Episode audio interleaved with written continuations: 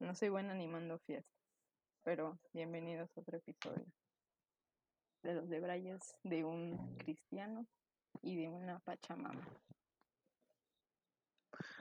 De un Yahvé y de una pachamama. ¿Sabes? Eh, eh, ¿Ya escuchaste el último álbum de Lil Supa? Está muy bueno. Ya, ya. El que sacó con, sacó. con Acapela. Ah, no, ese no. Pero sacó otro. No, no, no, no. no. Bueno, pues, está muy bueno, luego te lo paso. No, no lo Bueno, en el de... Vas. Sí, es una colaboración. Bueno, en el, en el de Neón, que de hecho ya lo había hablado, que es como que un disco con el que ando súper, súper clavado. Hay un... Hay una canción que justo se llama Ego.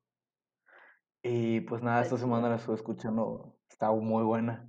Y esta semana la estuve escuchando pues bastantito. Pero, a ver, hay dos concepciones generales de ego. Eh, la primera es como que la que habla el Supa y la que todos conocemos, que es como cuando una persona se empieza a engrandecer. Y la otra es una definición un poco más freudiana. De hecho, tengo entendido que Sigmund Freud es el que acuña este, esta definición de ego. Que a ver, yo, te- yo tengo problemas realmente con Sigmund Freud en algunas cosillas que dice, no sé. Creo Pero eh, creo, creo que todos, ¿no? O sea, se- sería raro no tener problemas con Sigmund Freud. Pero bueno, este concepto de ego, que es como, no sé, ¿cómo, cómo lo definirías? ¿Como una ilusión del yo? ¿Como una, como un apego a algo que al final de cuentas es un constructo de varias personalidades que te creas para, para darle sentido a algo? Yo siento como Pachamama. No sé cómo se le llama esa religión, pero pues, ajá. En las experiencias con, la, con el DMT, con psicodélicos en general, tengo esta concepción de que el ego es como el plano entre tu yo y tu razón mística, la conexión, ¿sabes? Entonces, cuando a mí me mencionan ego, es totalmente el plano físico, tu vida, tu vida, tu, esta vida, ¿sabes? Y pues cuando morimos, nuestro ego se va. Cuando morimos o tenemos una experiencia cercana a la muerte, se va o disminuye como las experiencias en LSD, pero está ahí, ¿no? Y si se va, está la conexión con, con eso, con algo, ¿no? Eh, pero también tengo otra concepción que es lo, algo parecido a lo que tú dices, que es el... mm, este ego humano, este ego material, que pues el- es el que te dice, ah, pues yo soy lady y no sé, a ver, yo hago ilustraciones y voy mejorando y como que esa personalidad crece. Pero también tengo otro ego. No sé si eso lo dijo Freud o no, pero pues, o sea, yo lo veo como también desde mi plano físico, las personalidades tal vez, o en el yerberito, ¿no? O sea, yo los fines de semana pues soy como que la empresa. Eso es lo que yo considero. ¿Qué opinas tú? O sea, ¿tú cómo lo percibes desde distintos planos o perspectivas? Pues em, creo que vamos construyendo el ego a partir de ciertas cosas y estamos en, en una época en la que la construcción del yo es algo un poquito más difícil por el hecho de las redes sociales. O sea, ¿cómo definimos quién eres tú en la vida real y quién eres tú en las redes sociales? Y la otra vez estaba leyendo un libro que creo que es El mundo de Sofía. No sé si lo llegaste a leer. Sí lo llegué a leer. Está, la neta está, está chafita, pero pues te sirve como para introducirte a la filosofía. Y hay, hay una parte donde le, le preguntan, le preguntan a la, a la niñita, a la protagonista esta, que cómo se definiría sin decir su nombre. Y eso, o sea, cuando lo leí, cuando lo leí estaba, pues estaba más morrito. Y sí me pegó un poco porque a veces, pues yo digo, no, pues yo soy Amos. Ajá, pero ¿qué significa que soy Amos? O tú dices, no, pues yo soy Lady, pero ¿qué significa ser Lady? Ahí debe haber una, toda una construcción de diferentes personalidades que en algún momento vamos agarrando por aquí y por allá, que al final forman un, un yo, pero es un yo muy difuso, o sea, perdemos esa difusión mientras vamos creciendo. Por ejemplo, ¿te consideras la misma persona que eras hace dos años? Incluso de hace meses, ¿sabes? Exacto, o sea, al, al inicio de la pandemia, creo que no somos los mismos. La sociedad también no es la misma.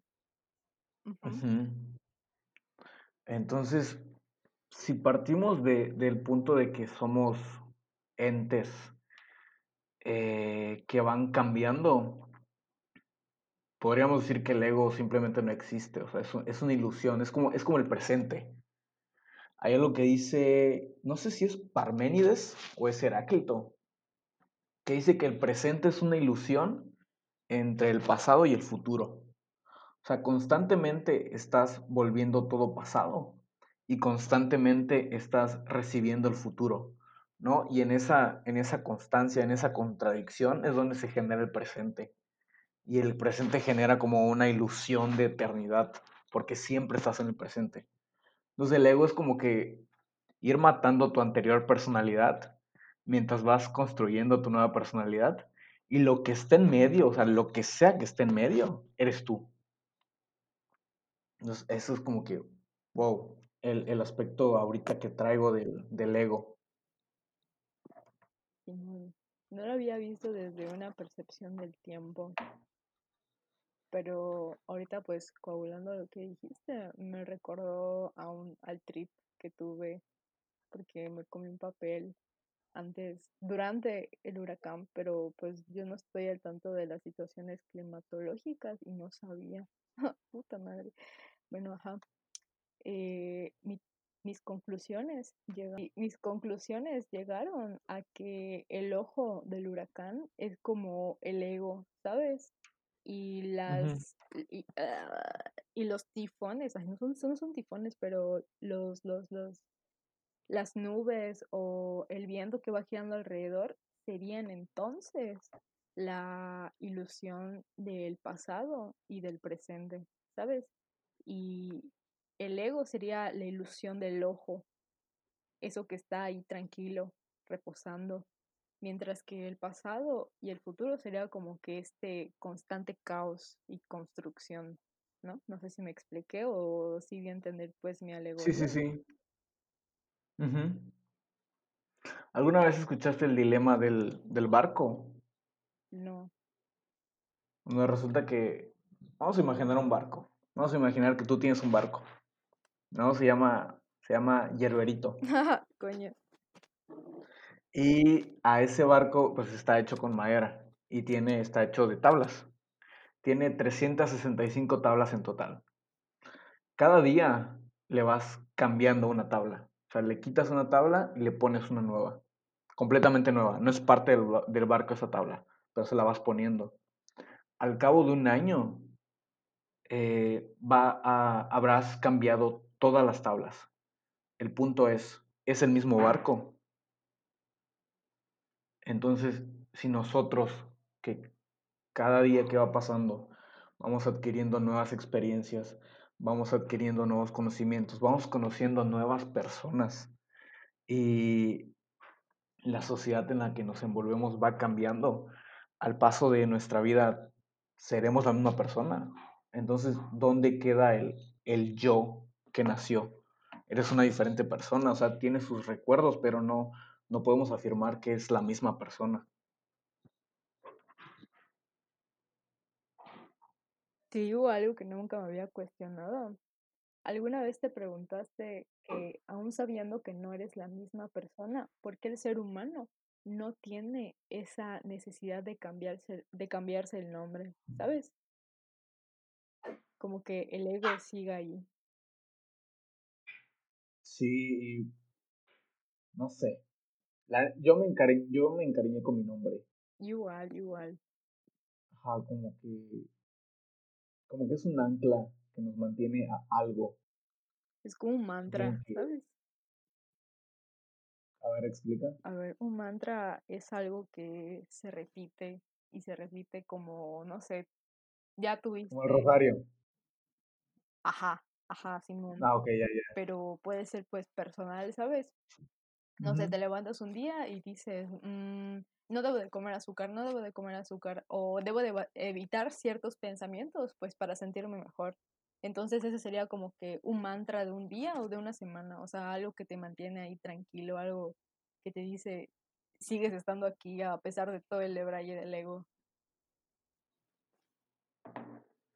Sí, o sea, a mí, a mí me lo tienes que explicar con cuestiones religiosas, si no, no entiendo, ¿eh? Porque, o sea, ¿por qué lo concebiste como un rosario? Porque tengo entendido que hay como que oraciones que se hacen, o sea, la neta no soy católico, pero pues como que tengo esa noción religiosa de, de lo que hacen. Y sí, ajá, el rosario parecería ser un tipo de mantra. No estoy seguro, pero creo que es como que, imagina como un collar y tiene, ponle tú, 20 bolitas. Y cada bolita es un eh, Padre nuestro que estás en los cielos, shala, shala, shala. Y lo terminas de decir y pasas a la siguiente bolita. y lo mismo. Pero bueno, y lo mismo y lo mismo, lo mismo hasta que terminas. Sí, o sea, no, no entonces entiendo muy bien eso. los mantras podrían decir, las bolitas podrían ser los días de la semana y el Padre Nuestro podría ser un algo que te dice tranquilo, tranquilo, estás aquí. Sí, también, también creo que es muy común eh, cuando la gente empieza a tomar movimientos como su, su yo total, ¿no?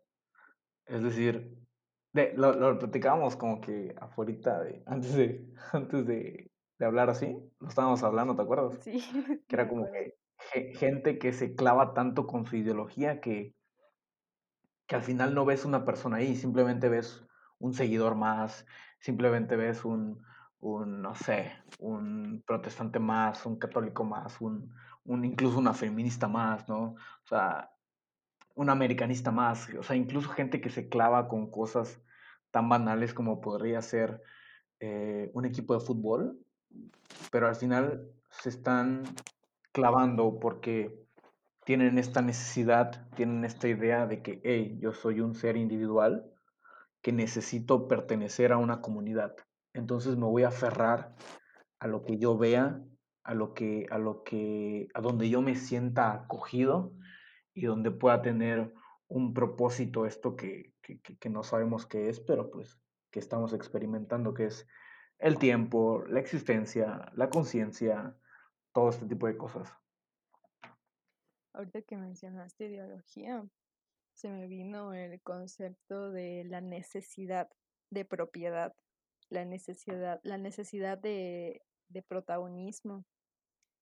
Últimamente he estado involucrada en uno de estos temas pues políticos y todo eso, pero pues ajá, acabo de, de bajar de un viaje, ¿sabes? Y pues las experiencias psicodélicas pues hacen como que ver un poco más allá. Y está muy denso como es que estos dos colectivos pues tienen la necesidad de no un fin, un, un buen fin colectivo, sino la necesidad de protagonismo. ¿Sabes? Siento que el ego también puede encontrarse en las citaciones APA. No sé si te lo han marcado en la universidad, pero Sí, obviamente, pero utilizamos otro, ¿no? Pero dime, o sea, explícame. ajá, pues siento que esto de citar y de apropiarse de cualquier nombre, pues sí es necesario porque pues es un fenómeno social de, pues yo lo hice, es un acto político, pero pues también se me hace que llega a, a, a esta necesidad, vuelvo a repetir, de, de protagonismo dentro de cualquier ideología, en, en especial la política, ¿no? Es como es la que más está involucrada el feminismo. Y pues verlo desde esa perspectiva me hace pensar en el final de Hora de Aventura. Cómo es que estos dos, es, ajá, estos dos bandos, pues quieren hacer una guerra por nada. O sea, algo que se puede solucionar hablando, algo que se puede solucionar, pues, dialogando, encontrándose, conociéndose, ¿sabes? Pero bueno, otra, otra, otra cuestión que también quería hablar es, este, no sé si has escuchado sobre el yo espiritual, el ego espiritual. La trampa esotérica, a la verga. No, no, no, a ver, a ver, tú eres la, la buena en eso del esoterismo. O sea, lo que escucho, bueno, espérate, voy a tocar un poquito ese tema que, que dijiste porque vi que, que comentaste algo en, en Twitter. ¿Cómo, ¿Cómo estuvo ese asunto de que por lo que entendí, por lo que entendí, tú ahorita me vas a decir qué onda, habían dos colectivos feministas, ¿no? Que entre ellos empezaron a atacar, algo así. Pues a ver, todo esto surgió con la reforma de una ley, la ley Olimpia aquí en Campeche. Y pues la creadora, la que reformó la ley desde el inicio, eh, que me parece en los demás estados, pues estaba pues viendo, moviendo las cosas aquí. El caso es que bajo la perspectiva de una morrita, pues no estaban haciendo las cosas como comúnmente se hacen, ¿no? Pues ella tenía otra perspectiva de cómo se hacen las cosas, obviamente, o sea, y más cuando te criaste en este ámbito de que pues hago las cosas sola, porque pues sola me hace más chida. Eh, esto sin poner la cara de protagonismo, sino que pues así aprendimos a relacionarnos con el exterior, a relacionar a otros, a otras este, entidades sociales como a mi manera, ¿sabes? Yo tengo esto, este liderazgo. El caso es que se reforma también desde esta parte, pero lamentablemente el PAN toma protagonismo de, no es que, pues, ah, no sé cómo, no sé cómo debrayarlo pues ya tengo la iniciativa, pero en la entrevista no mencioné ni al colectivo ni a la morra, ¿sabes? Y es como que de, pues, güey, o sea, qué poca madre que, pues, anteriormente, pues, ya morras del colectivo oficial de Ley Olimpia, pues, hayan expuesto su mente y su cuerpo bajo un huracán y una pandemia para, pues, salir a recolectar firmas, ¿no? Eh, fue un suceso que dije, o sea, pues aquí hay algo, o sea, no son pendejos, o sea, las firmas salieron a noticia pública en los, este, en los medios de comunicación, pues aquí en Campeche, ¿no? Y pues me quedo así como que, pues, güey. Y pues conociendo a, a, a, uno de estos, de estos este, colectivos, pues decidí comunicarme y pues preguntar, oye, está pasando esto? O sea, yo no lo veo chido, ¿sabes? O sea, ya se está moviendo algo desde este, desde este colectivo y ya está tomando camino para que alguien venga y se brinque todo el camino que quieren trazar, que quieren formar, que quieren sensibilizar, para que un partido político tome pues protagonismo de esto, pues, o sea, el Chile pues sí pesa mucho, ¿no? Porque al final y al cabo no nos están eh, dando los respectivos reconocimientos de que se legisló desde el principio, no que se plagió algo, sino que se les, le, Sí, o sea, se inició desde el principio, súper arriba. Pero, ajá, pasó ese pedo, ¿no? Entonces yo como que dije, mm, ¿sabes? No, no me siento muy cómoda acá, ¿no? Y pues como que se empezaron a confrontar estos dos colectivos de, ¿me estás plagiando? No, no te estoy plagiando, lo hicimos desde el principio. Y pues esta, esta parte del ego de no querer comunicarse y no entender el por qué, o sea, las razones y las justificaciones por el cual esos dos caminos se abrieron. ¿Sabes? Siento que es esa parte importante de lo que es este, la responsabilidad afectiva, tanto en un colectivo, o sea, un colectivo, un colectivo ajeno a ti, tanto interno. Y más si es por un bien común para todas. No quiero decir que sea egoísta, no quiero o sea, no quiero decir absolutamente nada ni dar una, una crítica, un juicio, porque no estoy lista para eso, porque estoy involucrada emocionalmente. Pero pues sí me pesa y me hace mucho ruido, ¿no? Porque es como que, verga, el, el ego está ahí. Y yo más que acabo de bajar de un viaje. Y pues la verdad es como que, pues sí, estaba formándose, pues yo lo veo así como que un poco más maternal todo. Entonces es como que mm, quiero abortar esto, o sea, no, no me siento cómoda. Ya fue dije, "Mm, ya, me, me concentro más en mis tareas, pero pues ajá, eso pasó. Y ya.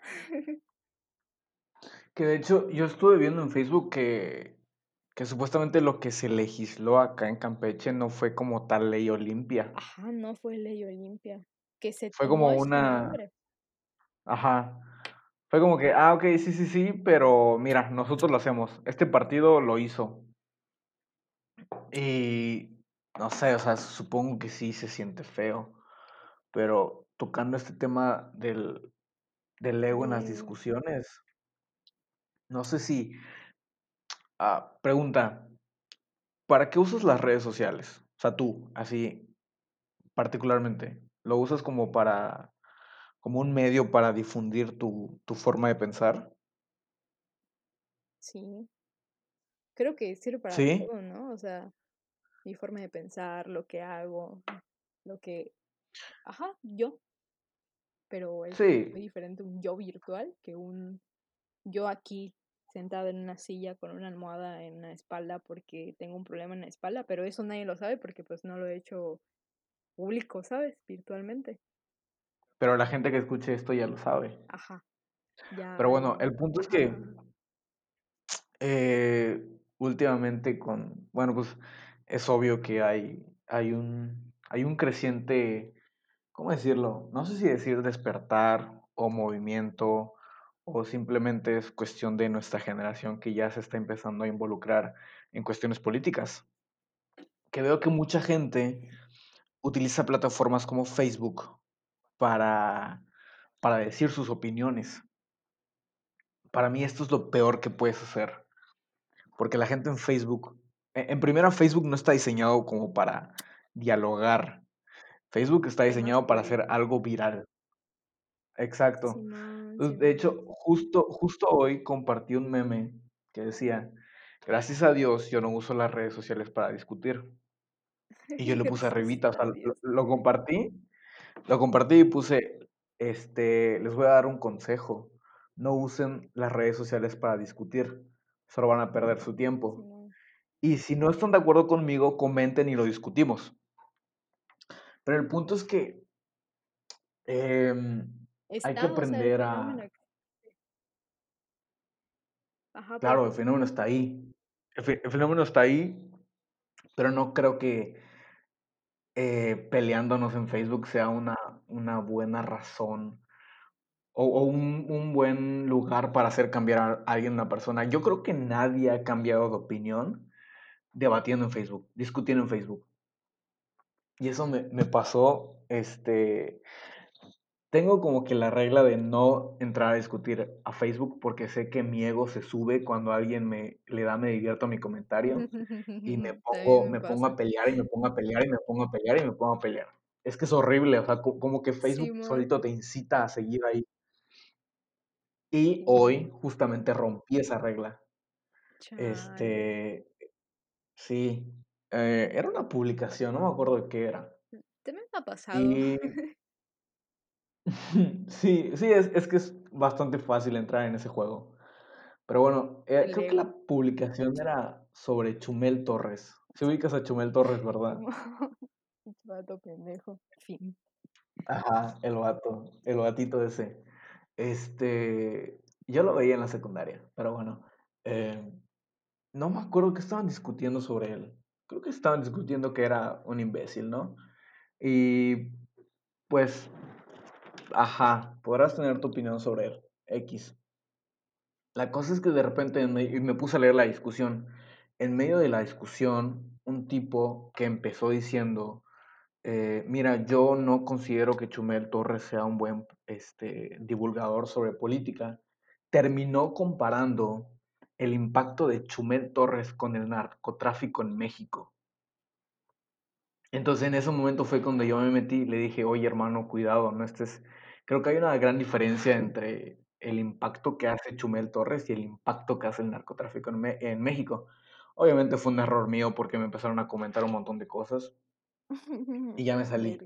Pero el punto es que me pareció muy interesante ver cómo inició esta persona, o sea, esta, esta persona inició queriendo comentar algo bonito, queriendo dar como que una moraleja para todos, y terminó haciendo una comparación súper radicalizada y queriéndole darle muerte a, a Chumel Torres. Y aquí es, y digo, este vato está en su nube de ego y no se va a bajar.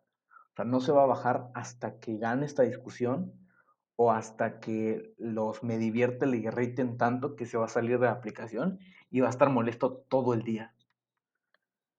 No sé si recuerdas que funaron otra vez a mi ex vato.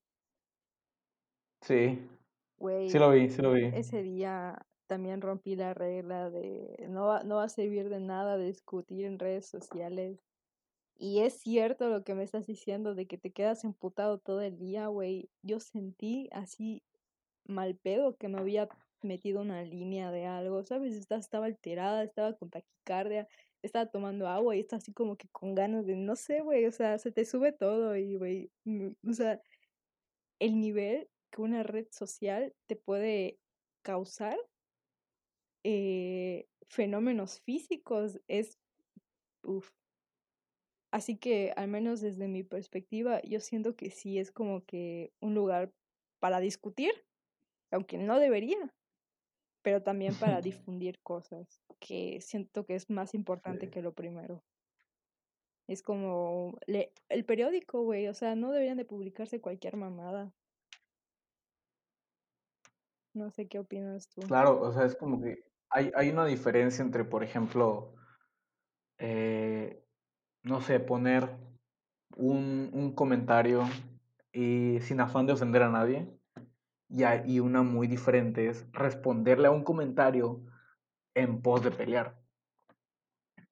Y no sé, yo, yo por eso ahorita con las redes sociales estoy súper tranquilo, pero no te voy a decir que, que no me da ganas de pelear. Por ejemplo, Es que sí hay eh, comentarios ¿cuándo bien pendejos, así, horribles, bien violentos, Hay, hay, comentarios, hay comentarios que te dan ganas de, de, de, de, no sé, de pegarle a la gente. te dan Y ñáñaras. aquí es, aquí es, aquí es donde entra mi ego. Por ejemplo, eh, ¿cuándo fue? No sé, la semana pasada. Vi un comentario que decía algo así como, era un TikTok, era un TikTok, fíjate que era un TikTok, no manches, o sea, me hizo enojar un video de 30 segundos, pero lo publicaron en Facebook.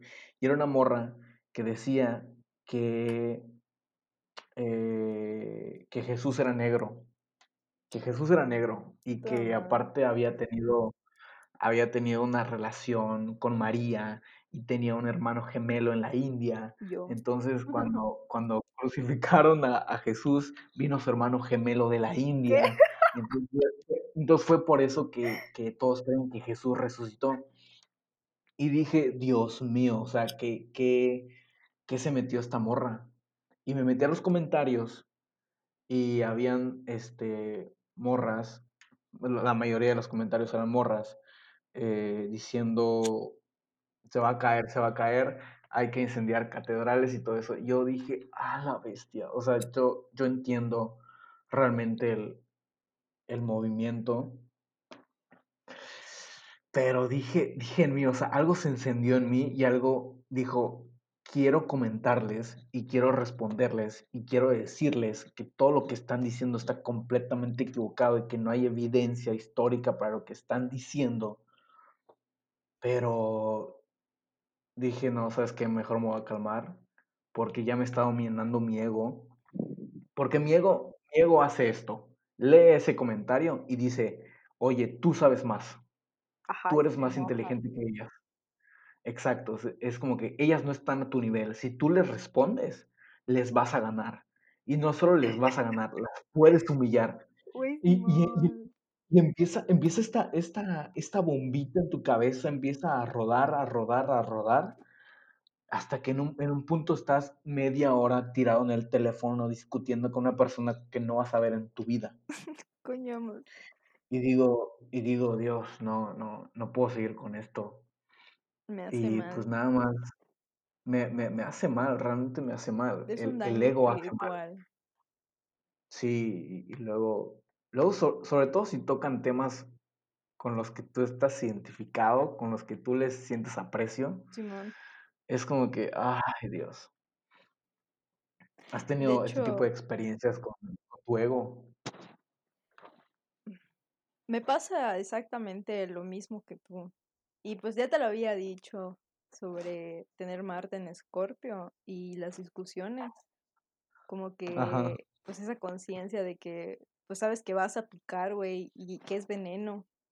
O sea, es como que ese ego totalmente en las discusiones. Hace poco, antes, después, perdón, de grabar un podcast, no me acuerdo cuál, eh, vi varias citas, bueno, no vi varias, vi una cita en una página feminista muy conocida, pero así le empezaron a comentar a, a la publicación, a la página, que, qué le pasaba, que estaba citando mamadas de, de la iglesia, que la teología es patriarcal y todo eso, y pues yo dije, güey, coño, o sea, quiero comentar porque sé que sé, y sé que no saben, y que puedo hacer que sepan de una manera pues casi culera, pero no quiero.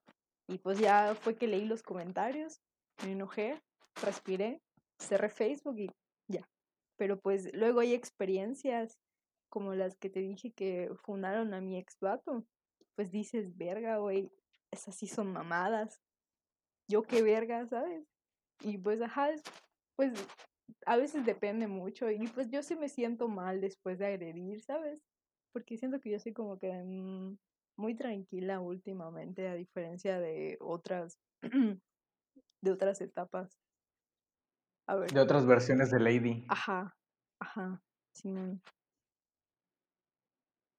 Pero Sí, es respecto a las redes sociales, pues siento que pues sí sí es sí sí funciona como algo que puedes difundir, ¿sabes? Porque hay varios colectivos, o sea, por lo que he estado ahí, es que esos colectivos, pues, cuando llegan a muchas, este, a muchas personas, a mucho público, pues se vuelven casi, pues no oficiales, pero sí una fuente de, de citaciones, ¿no?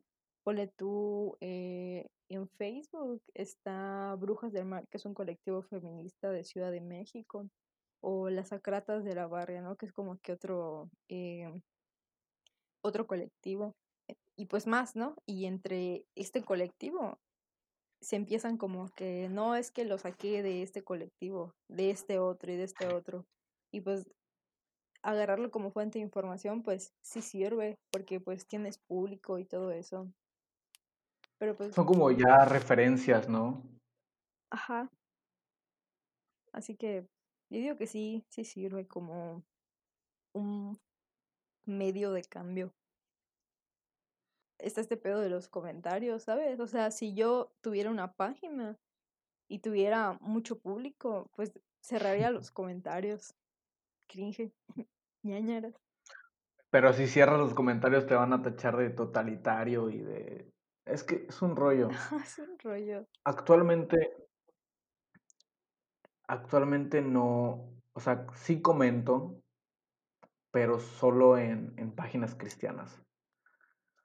Pues es, Porque, ah, la bestia, vi ahí, yo tengo una relación interesante con las redes sociales. Regularmente las redes sociales te muestran anuncios de lo que eh, por tu historial de búsqueda, por tu historial de reacciones, eh, piensan que son tus intereses. No, creo que esto todos lo saben. Y lo que hago con, con Facebook en específico y con TikTok, y con, sí, nada más con Facebook y con TikTok, es que sigo a personas con las que no estoy de acuerdo. Porque cuando empiezas a seguir a personas con las que no estás de acuerdo, te empiezas a acostumbrar a este tipo de, de, comentarios, a este tipo de lenguajes, a este tipo de comunidades que se, la, se, se basan prá- prácticamente en pelear. Y tu mente poco a poco va diciendo, ok, ¿sabes qué? Así es el mundo. Porque sobre todo en, en TikTok se me, me parece muy interesante. Una vez me apareció el tag de la feminista Y luego, o sea, de- luego de ese TikTok me apareció el tag de los novios cristianos. Entonces estuvo sí muy chistoso. XD. Sí, estuvo estuvo muy gracioso. Pero, ¿a qué iba con esto? Yo soy muy crítico con las páginas cristianas. Porque esa gente eh, pues, ¿cómo lo digo? O sea, son son parte de una tribu a la que pertenezco, son parte de un movimiento al que pertenezco, y me gustaría que ese movimiento cada vez se vuelva más fuerte.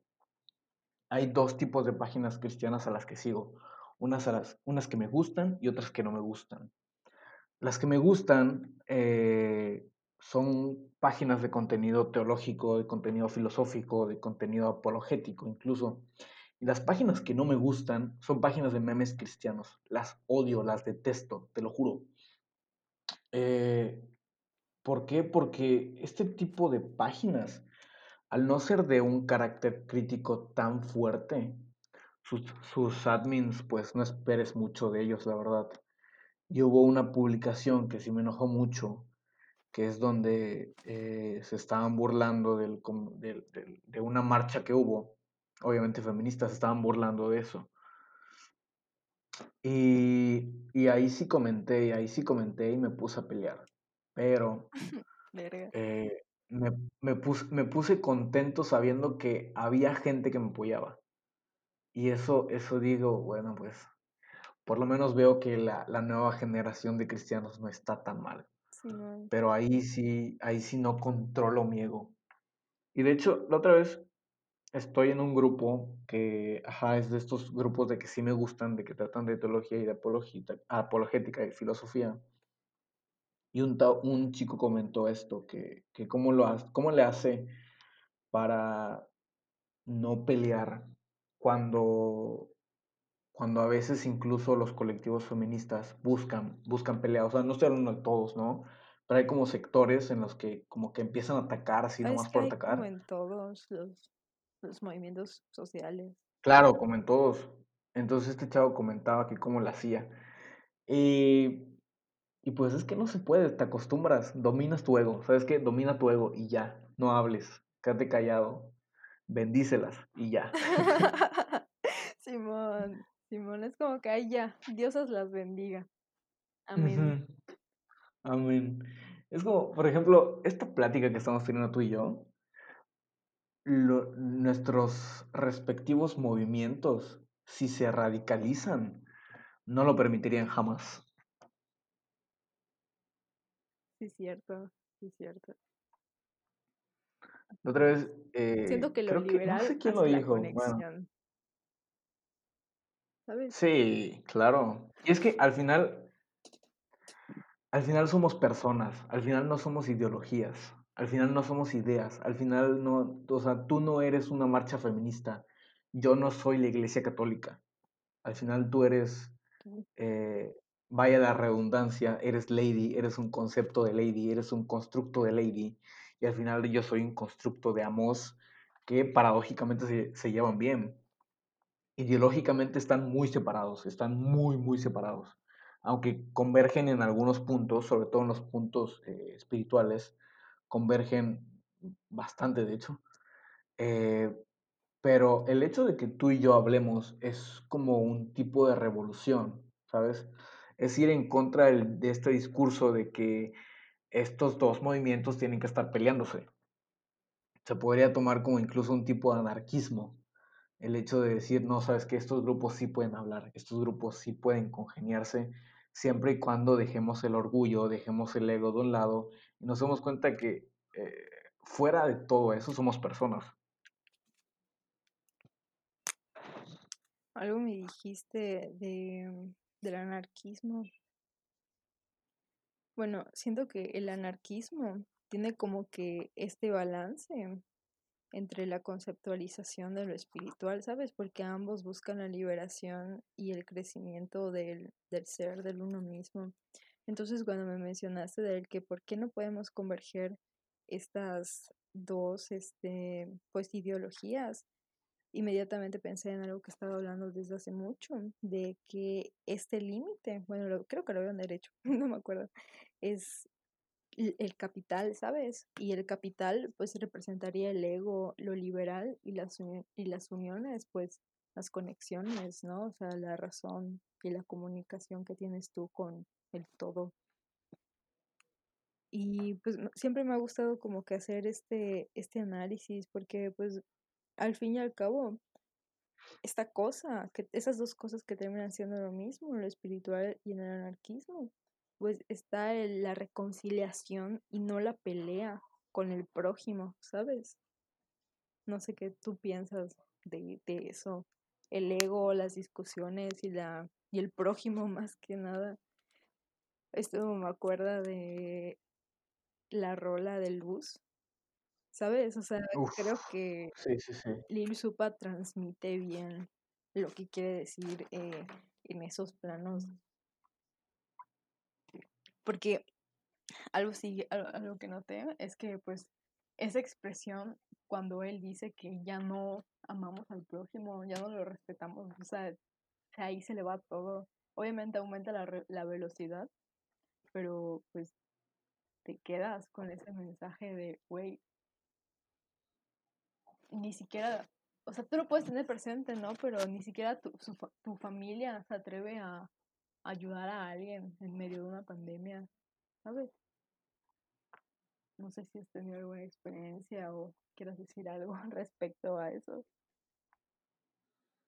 Sí, eh, yo creo que es como que desgraciadamente, desgraciadamente es súper común en la historia del ser humano.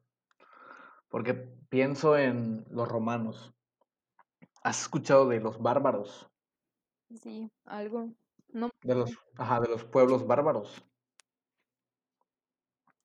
Bueno, este concepto de los pueblos bárbaros es una generalización que se, que se inventó el Imperio Romano. ¿Quiénes eran los pueblos bárbaros? Era todo aquel pueblo que no era romano. Es como decir, este, los, pueblos, los pueblos bárbaros son todos, los países bárbaros son todos aquellos países que no son México.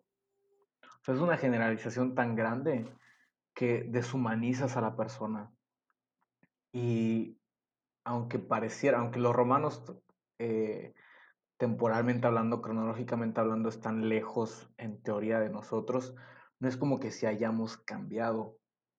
Nunca te has preguntado por qué es que Donald Trump, siendo uno de los personajes más odiados del mundo, es presidente de el país más poderoso del mundo. No, la verdad nunca me lo he cuestionado. Pero es interesante, ¿no? O sea, todos odian a Donald Trump. Simón, o sea, Simón. Exacto, es, y, y cómo rayos este tipo de llevarse el presidente si todos lo odian. Bueno, resulta que, eh, y esto es una campaña brillante, ¿eh? es una campaña política brillante. Lo que hizo Donald Trump es deshumanizar al oponente, a lo que él estaba luchando. O sea, no son personas, los migrantes no son personas que están intentando por X o Y razón llegar a su país para mandar dinero a las personas. No, los inmigrantes son criminales. Punto, ahí se acabó. No hay espacio para más análisis, no hay espacio para otra cosa. Y esto también lo está haciendo eh, nuestro presidente López Obrador. No sé si te diste cuenta, pero antes de que este tipo de llegara, no había tanto, eh, no había tanta vista sobre los white Mexicans.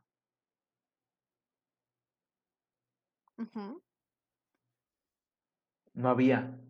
Sea, sí habían críticas sobre que hay un, hay un, un porcentaje muy pequeño, que creo que es el 4% del país, que tiene la, la, mayor riqueza. Pero nunca se había, nunca se había hablado de white Mexicans. Pero Resulta que este tipo llega, pero, ajá, espérate. E, el discurso de este tipo es, yo soy del pueblo, los demás son fifís. Y solo te dejan dos opciones, o eres fifí o eres del pueblo. Entonces, güey, divide y vencerás. Lo mismo que hizo Donald Trump, lo está haciendo López Obrador, y solo te están dejando una opción, o los odias o los amas. Y al final no importa cuál elijas, mientras estés hablando de él es lo importante. Es como, es como Chumel Torres. Vamos a poner ejemplo a Chumel Torres, ya, ya que lo tocamos. Lo intentaron funar. Lo volvieron trending topic en Twitter. Y el vato sigue trabajando. O sea, en redes sociales lo que importa es que estén hablando de ti. No importa si están hablando cosas buenas o cosas malas.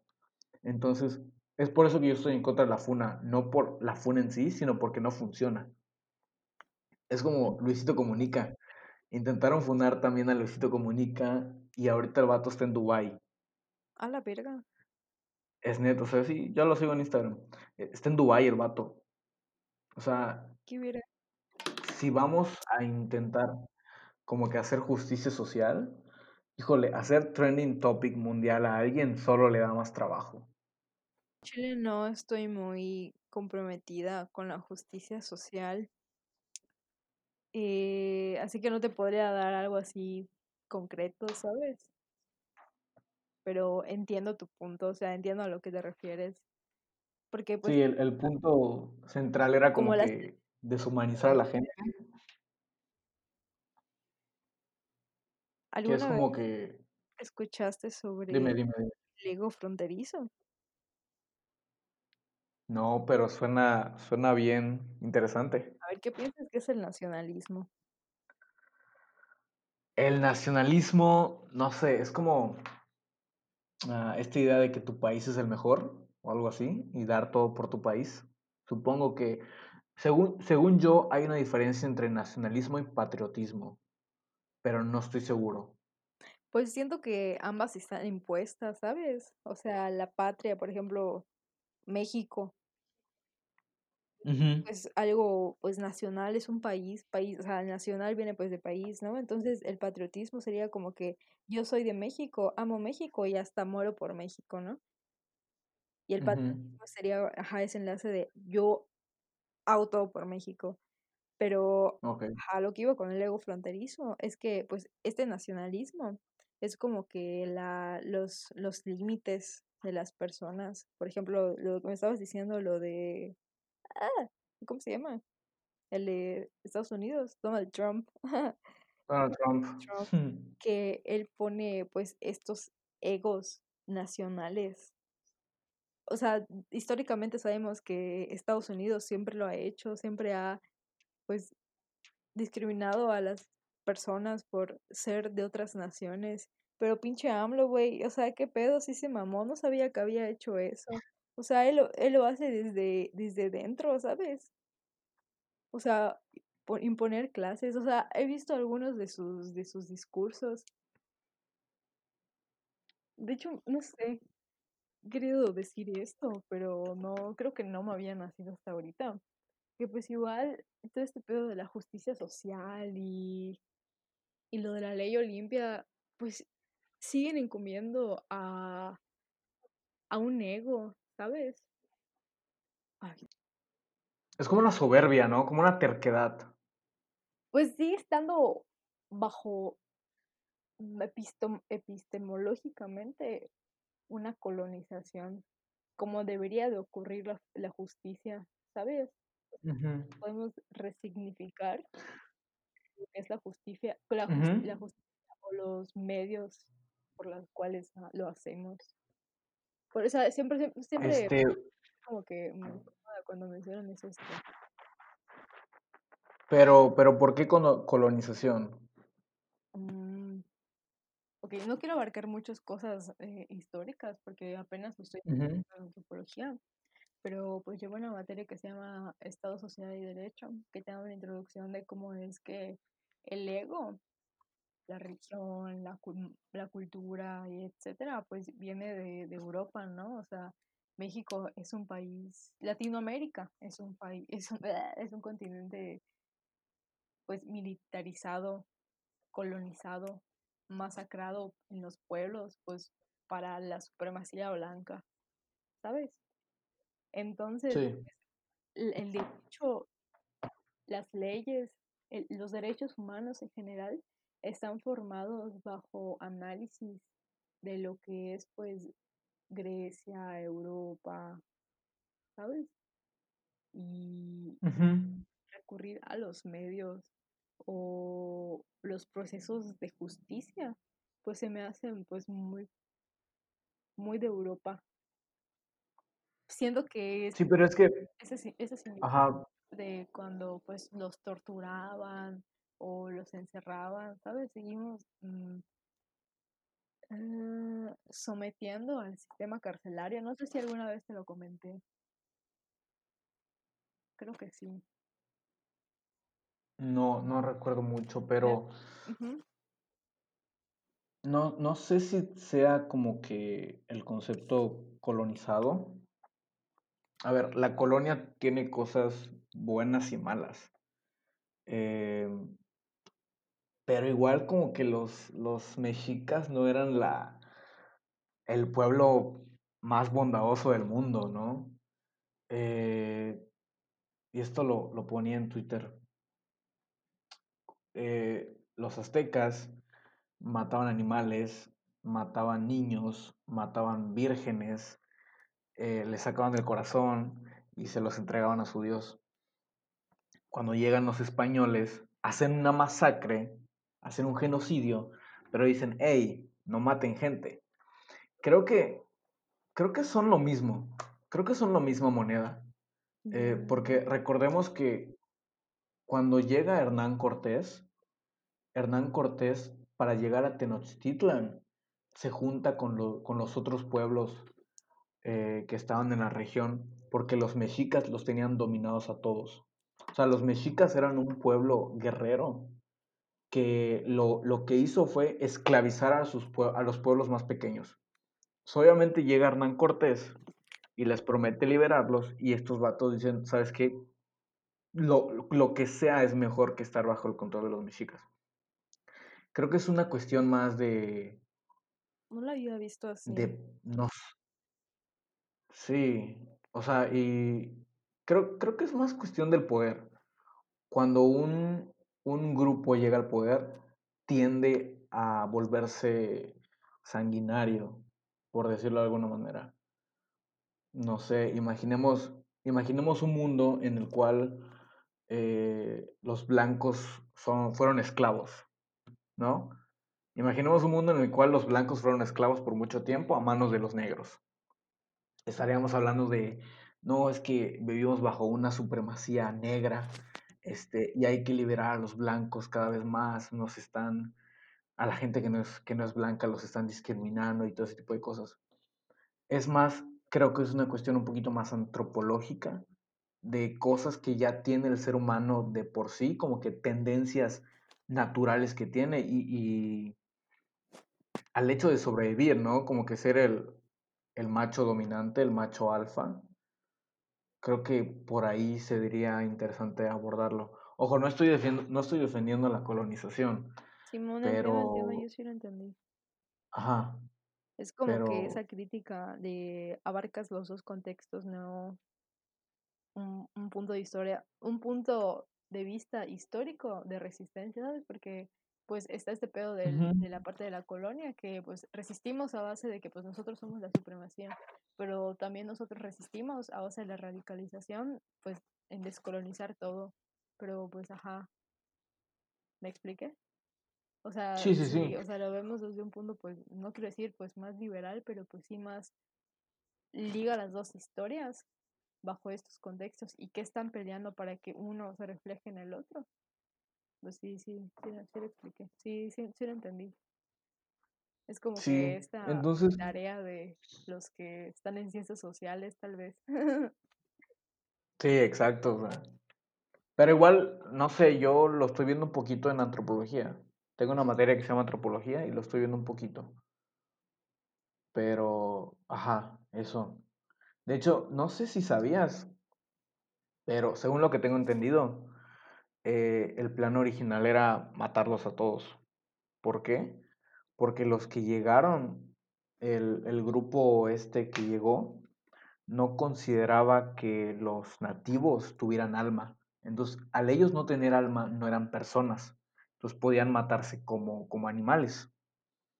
Y el que intervino para que esto no pasara fue un papa.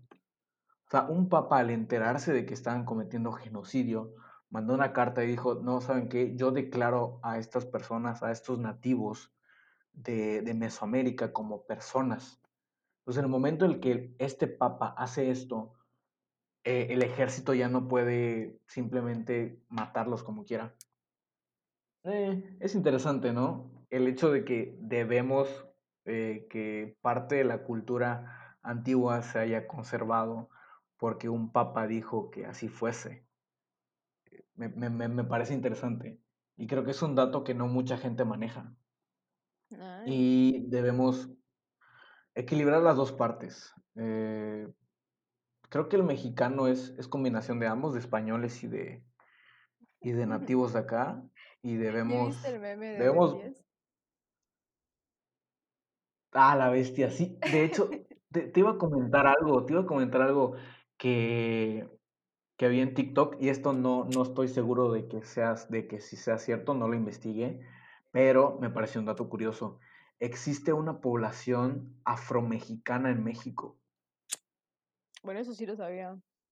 ¿Sí lo sabías? ¿Es cierto entonces? Pues, des- bueno, eso pasa así en todo, ¿no? O sea, en los movimientos sociales, por ejemplo, el feminismo, pues está este eh, separación del feminismo blanco y de las afrofeministas, ¿sabes? Que su, su marco histórico es totalmente diferente. Sí, sí, sí. Así que, pues, ajá, deben de haber también en México, en, en Latinoamérica, me parece. De hecho, tampoco sé mucho de ese tema, no se me ha dado por investigar, pero, ajá, como que lo tenía más o menos como Por lo que leí son el, el 1% de la población mexicana. No mames. O sea, son muy poquitos. Ok, este, ¿tendrás algo que decir como conclusión? Mm, pues creo que estaría chido esta reimplantación de no somos una ideología. Creo que ya lo hemos dicho en varios capítulos, que pues somos un, un ser que se basa en los, en la crítica y en el juicio. Mm, no digo, no alego que esté mal alejarse de una ideología si ya tienes tus juicios espirituales, hasta desde espirituales hasta políticos, pero sí reencontrarse con esa reimplantación o resignificación de lo que son y significan para ti. Y pues siento que es muy interesante porque abarca lo que es la antropología, que no sé si históricamente pues esté resaltada, pero yo digo y alego que hace falta mucha antropología todavía, pero sí es como que un granito de, de arena para una mejor visualización de los acontecimientos desde un yo, no individual ni colectivo, sino un yo propio, algo encima de esos dos. Sí, definitivamente. ¿Tus conclusiones? Creo que, creo que mi conclusión es am,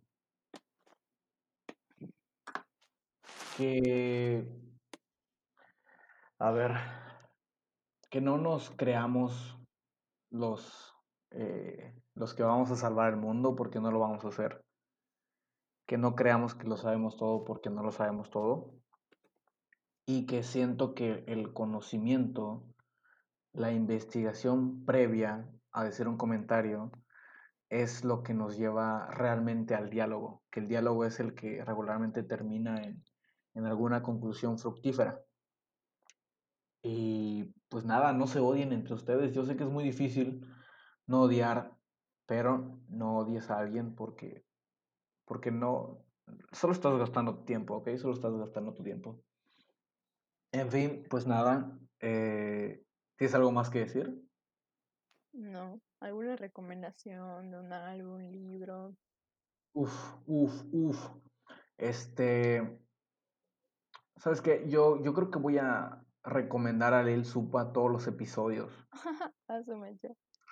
Porque, ah, ok, es lo que te platicaba al principio. Lil Supa sacó un nuevo disco con acapela. Y a mi parecer es, eh, no sé, es, es, increíble este álbum. Se siente muy clásico, se siente muy fuerte, se siente con una carga emocional bastante, bastante grande. Es rap venezo- venezolano. A mi parecer el rap venezolano no tiene nada que criticar al rap español y es para mí el mejor rap eh, en habla hispana que tenemos. Y pues nada, chequenlo. Obviamente está en, en Spotify. Si no, vayan a YouTube y nada más pongan Lil Supa Capela y ahí les va a aparecer. Si les gusta el rap, no me lo van a. No, no, no creo que no les guste. Pues nada, eso. ¿Tú?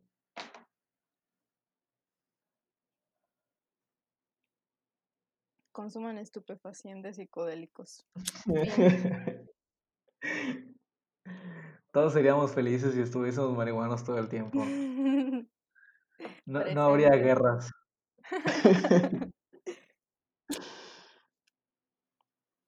Pues eh, nada, yo creo que ya terminamos por hoy porque si es tardecito y yo tengo que hacer mi, todas mis tareas para mañana. Ay, suerte en las tareas. Ya sé. Esta vida de estudiante la odio. Ay. Bueno, nos vemos. Nos vemos.